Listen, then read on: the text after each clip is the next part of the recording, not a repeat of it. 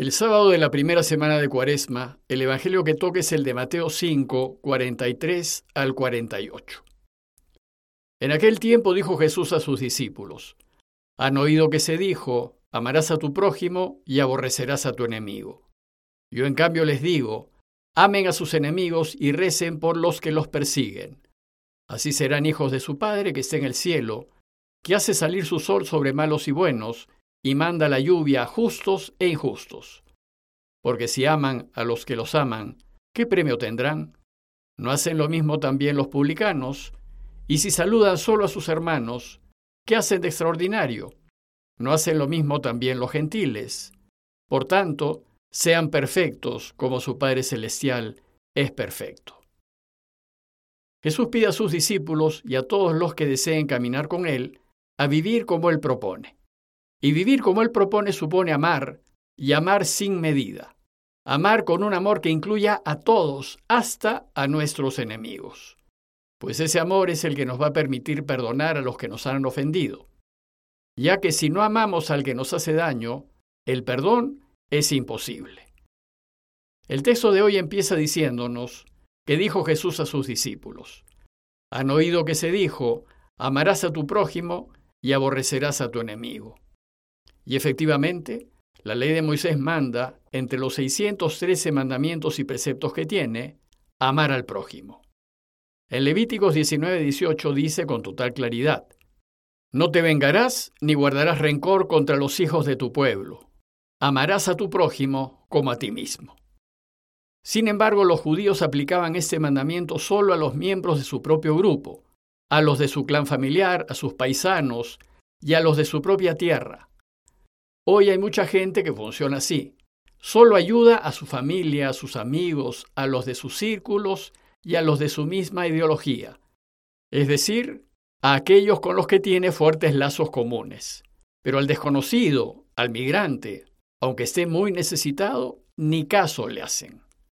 Considerando esto, la misma ley de Moisés también enseña que hay que amar al extranjero, al migrante, al que vive entre nosotros, aunque no sea de los nuestros.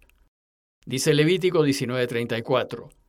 Al forastero que reside junto a ustedes, le mirarán como a uno de su pueblo, y lo amarán como a sí mismo, pues forasteros fueron ustedes en la tierra de Egipto. Ahora bien, si todo esto estaba ya mandado en la ley de Moisés, entonces, ¿qué de nuevo nos enseña Jesús? Bueno, pues sucede que en la ley de Moisés hay también algunas indicaciones que llevan a odiar a los enemigos. Por ejemplo, dice Éxodo 34:12, Guárdate de hacer pacto con los habitantes del país en el que vas a entrar, para que no sean un lazo en medio de ti. Y Deuteronomio 23:7 dice, No buscarás jamás mientras vivas su prosperidad ni su bienestar, es decir, la de tu enemigo o la del extranjero pues para Israel, extranjero era sinónimo de enemigo. Israel odiaba a los pueblos extranjeros, pues entendía que éstos lo único que deseaban era conquistarlos, aprovecharse de ellos y destruirlos. Este odio al extranjero era comprensible, ya que Israel vivió gran parte de su historia rodeada por enemigos, y por muchos años sometida a ellos. Desde los inicios tuvo que luchar contra sus vecinos, y uno de sus enemigos vecinos más conocidos eran los filisteos. Por ejemplo, Goliat, aquel a quien David venció, era filisteo. Después Israel fue invadida por los asirios, luego por los babilonios, luego por los griegos. Y en tiempos de Jesús, y desde hacía casi un siglo, los invasores eran los romanos.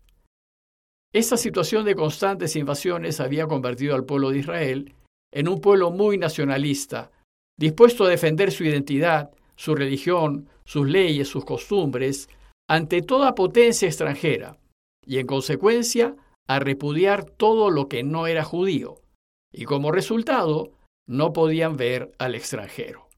Por tanto, en la vida diaria, aunque hay textos de la ley que invitan a acoger y ayudar al extranjero, cuando éste, necesitado, se acercaba a uno, hay otros textos que te invitan a aborrecerlo. Bueno, pues la práctica fue simplemente la de odiar a los extranjeros. En el texto de hoy, Jesús va a enseñarnos a amar a los enemigos, sean quienes sean, y de esta manera va a superar y perfeccionar la ley de Moisés. Dice Jesús en sus enseñanzas, yo en cambio les digo, amen a sus enemigos y recen por los que los persiguen. Esa enseñanza de Jesús resultaba muy chocante para sus oyentes, pues en el momento en que decía esto a sus discípulos, hacía más de 90 años que la tierra de Israel había sido invadida por los romanos. Ellos hablaban otra lengua, tenían otros dioses y seguían otras costumbres, y había soldados romanos armados por todas partes que limitaban la circulación de los judíos, y como eran la fuerza dominante, en cualquier ocasión abusaban y se aprovechaban de los pasantes. Pero además la dominación romana suponía pagar un impuesto por vasallaje y trabajar en un sistema de explotación a fin de producir grano, aceite y otros alimentos para el imperio, mientras el pueblo de Israel pasaba hambre. ¿Cómo pues quererlos? Lo que propone Jesús es demasiado, pues nos pide que amemos a los que nos hacen daño, a los que se están aprovechando de nosotros y a los que están abusando y tomando de lo nuestro. Bueno, pues son precisamente esas enseñanzas las que hacen la diferencia entre un cristiano o un seguidor de Jesús y un no cristiano. A ojos de los demás el cristiano va a actuar de un modo desconcertante, pues va a ir a contracorriente del mundo y a hacer lo que el mundo no hace. Y entonces, siguiendo los deseos de Jesús, procurará ayudar a sus enemigos, rezará por ellos y le pedirá a Dios que les vaya bien. Pero hacer esto es muy difícil. Lo fácil, como dice Jesús, es amar a los que nos aman. Él dice que amar a los que nos aman lo hacen todos y nos da dos ejemplos. El primero es el de los publicanos. Dice el texto, si aman a los que los aman, ¿qué premio tendrán? ¿No hacen lo mismo también los publicanos? Los publicanos eran considerados pecadores públicos debido a que trabajaban para los invasores extranjeros. Pero Jesús también se refiere a los verdaderos pecadores, a los delincuentes y criminales. Ellos aman a los que los aman, pues ese es el modo como normalmente todos procedemos. Por tanto, si ustedes solo aman a quienes los aman, ¿qué hay de especial en ello? Simplemente están haciendo lo que hasta los pecadores hacen. Y el segundo ejemplo es el de los gentiles o paganos. Dice el texto, y si saludan solo a sus hermanos, ¿Qué hacen de extraordinario? ¿No hacen lo mismo también los gentiles?